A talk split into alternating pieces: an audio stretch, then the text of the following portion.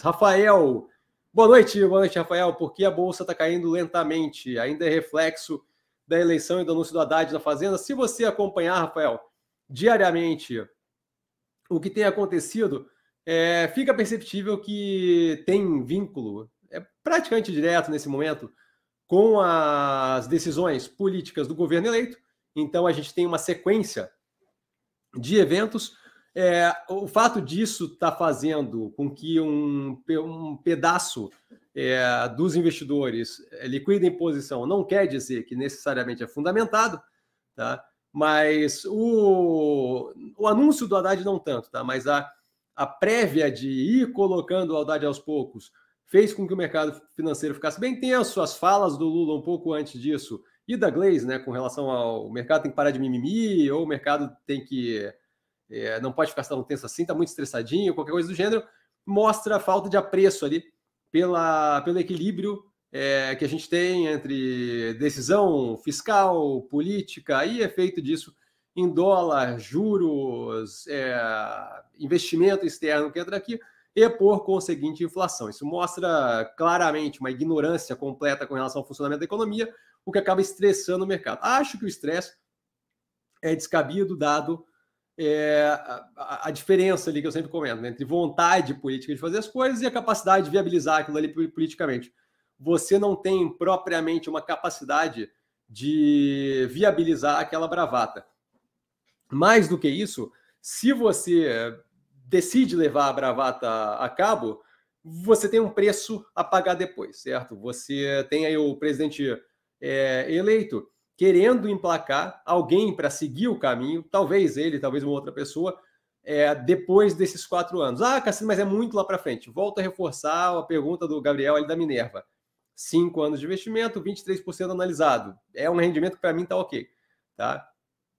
Então, assim, é, quando você para para avaliar o quanto eles têm a condição de fazer é, um estrago agora e se reeleger depois, eu vejo como zero, certo? É, você tem ali um governo que ganhou muito, muito, muito suado do Bolsonaro, que veio de uma sequência de fazer besteira atrás de besteira continuamente por bastante tempo. Então, assim, não é como se fosse uma grande competição, e ainda assim, quase não ganhou. Tá? É, com risco institucional e o caramba. E ainda assim, quase não ganhou. Então, assim, é, a gente tem um cenário bem casado de quanto pior eles fizerem nesse momento, quanto menos é, responsabilidade de demonstrarem. Quanto mais populismo for jogado à frente, mais difícil fica ganhar a próxima eleição, certo? Então, você pode, sim, ter um governo menos positivo agora e tomar na cabeça daqui a pouco, tá? Ou até um processo de impeachment no meio do caminho. Ou você pode é, entrar de acordo ali com, a, com o funcionamento de política, do give and take, do checks and balances, de eu cedo um pouquinho, eu recebo um pouquinho, por aí vai, à medida que o governo é, ganha um pouco de limite de para onde pode ir e possibilita uma competitividade maior é, daqui a quatro anos. De qualquer forma, quando você pensa dessa forma, você vê que não é, não, não, não vejo provavelmente o estresse todo é, justificado. Hoje, especificamente, o comentário que houve foi com relação ao mercadante podendo ser indicado ao BNDES ou à Petrobras, e, além disso, a possibilidade de revogação da lei das, SA, da, da, das estatais, tá? que basicamente garante ali governança e responsabilidade na indicação e formalização de quem é que coordena, é, de quem é que é presidente, de quem é que é CFO das operações é, que são estatais. Tá? Se, eu, se eu retorno na lei das estatais, eu começo a ter basicamente a possibilidade do governo de botar quem ele bem entender na presidência da empresa e por aí vai, isso foi estabelecido durante o governo Temer é algo que é bem positivo para a governança corporativa em empresas que têm participação do Estado aqui no Brasil. Tá? Então, basicamente foi isso hoje. Volto a reforçar: vontade política e capacidade de viabilizar duas coisas consideravelmente diferentes. Ergo, porque eu não vejo a necessidade do estresse é, excessivo que a gente tem no mercado hoje em dia. Tá? Rafael, como se portar diante dessas quedas lentas que sugam a paciência? Você usa alguma estratégia para suportar esse tipo de situação? Então, eu não tenho qualquer problema com ativo ter queda, tá? É, a ideia, essa é uma coisa que eu não entendo no mercado. A ideia de que todos os ativos têm que responder positivamente ao mesmo tempo é uma ideia que eu vejo como equivocada e, é, por falta de uma palavra menor, melhor, infantil, sabe, ingênua.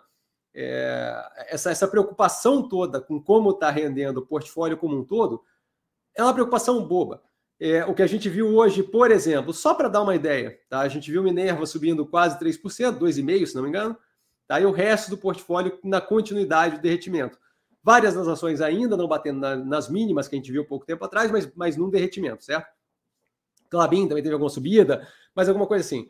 É, se, se você para para pensar, extrapola um pouquinho as possibilidades, dado que a gente já viu novembro, come, dezembro começando com exportação bovina é, agressiva, inclusive com aumento é, de faturamento ali, de, de, de preço da, da, da, da, carne vendida, você consegue ver um horizonte consideravelmente positivo para a Minerva. Esse horizonte, refletindo no preço, que, diga de passagem, nesse momento de tensão, se aproveita do dólar mais alto, me, trans, me coloca numa situação onde eu tenho um pedaço do portfólio derretendo e um ativo que deve atingir preços bem positivos. Eu não sei onde é que é negativo eu eventualmente, com preços mais altos de Minerva, trocar Minerva nas máximas e comprar pulverizando do portfólio nas mínimas. Eu, eu vejo isso como muito positivo médio e longo prazo, certo? Eu estou basicamente fazendo o que, o que o, aquela, aquela chamada clássica da bolsa de valores, certo? Estou vendendo na máxima e comprando na mínima. Só estou comprando e vendendo ativos diferentes.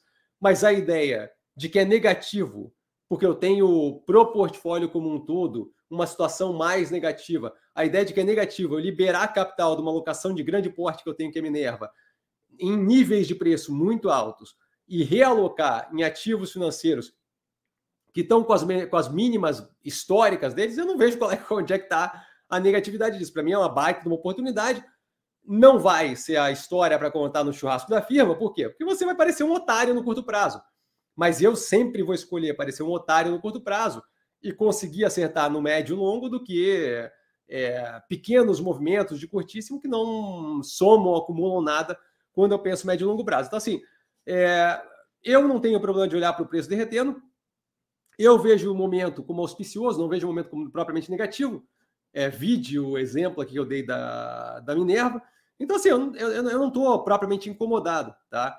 É, especialmente quando se faz uma leitura do cenário como um todo, se você vê custo político envolvido, só um gole d'água aqui. Se você vê custo político envolvido, viabilidade política de implementação de algo mais extremo, é, as operações que estão no portfólio, que são todas operações bem amarradas, é, tudo, tudo que eu vejo é um momento onde algumas operações devem se aproveitar desse pânico generalizado justamente possibilitando, eventualmente, muito possivelmente, a liberação de capital para compra de todas as outras que estão sofrendo agressivamente por pressão. Dado que eu não vejo a pressão como algo justificável, eu acho que é o melhor dos mundos. Assim. É uma coisa estressante, tensa? Claro que é.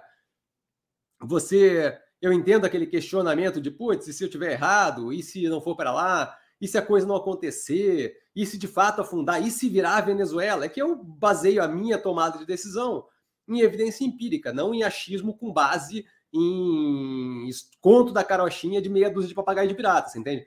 Então, assim, quando você para para olhar a realidade das coisas, especialmente se você olhar 14 anos do governo do PT anteriores, você vê que a coisa é, você tem pouco indicativo de que vai virar o fim do mundo apocalíptico, etc e tal. E quando ficou mais agressivamente negativo, a gente viu o que aconteceu. Dilma foi tocada para fora como se não houvesse nada, certo? Então, é, não vejo propriamente é, como um cenário apocalíptico. Então, é, o, fato de momentaneamente os ativos estarem caindo, muita gente vê como algo incômodo, desconfortável, problemático. Eu vejo como, olha, parte da oscilação, curto prazo não me incomoda, é parte do movimento de mercado que pode aí abrir uma porta ou outra para mim certo? Se eu tiver, por exemplo, descasamento é, mais forte de correlação entre ativos como Minerva e o resto do portfólio, eu estou abrindo uma oportunidade. Eu estou abrindo uma oportunidade de vender Minerva caro. É, Engie é outra que está segurando no alto. É, você tem. É, Clabin está muito longe de um preço que eu avalio como possível de venda, mas assim, é, dólar favorece, vai afetar positivamente resultados. Então, assim, eu não vejo é, a necessidade de, como você fala, de suportar essa situação, certo? Se você olhar de forma fria para a coisa como um todo, é, a gente tem aí mais um mercado não tem ruim ou bom, o mercado tem é, conjunturas e dinâmicas que possibilitam você fazer um movimento, outro movimento, um terceiro movimento, um quarto movimento. Mas não é propriamente a ideia de o mercado está bom, o mercado está ruim, eu acho que é um pouco equivocado. Tá? Então, assim, se você não aguenta olhar para aquilo, e isso eu reforço várias vezes, tem uma live aqui daquele O Corpo Explica, é, com a Laís, tá, tá, no canal, vale a pena assistir. É, se você não aguenta olhar para o negócio, vai se distrair.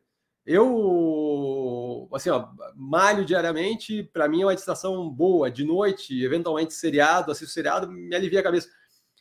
Você, assim, ó, não vai mudar o resultado do mercado você ficar assistindo o mercado de perto e vendo a ação cair ou subir, certo? Se você não aguenta, se você não tem estômago para aquilo, não tem nenhuma vergonha, simplesmente fazer qualquer outra coisa, não precisa ficar observando o mercado o tempo todo, certo?